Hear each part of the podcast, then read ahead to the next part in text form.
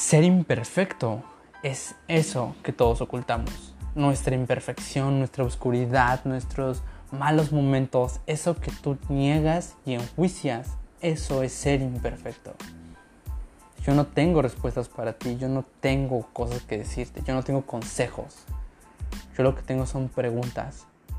Yo lo que quiero es que te cuestiones tanto que te atrevas a ver a través de mí en ti.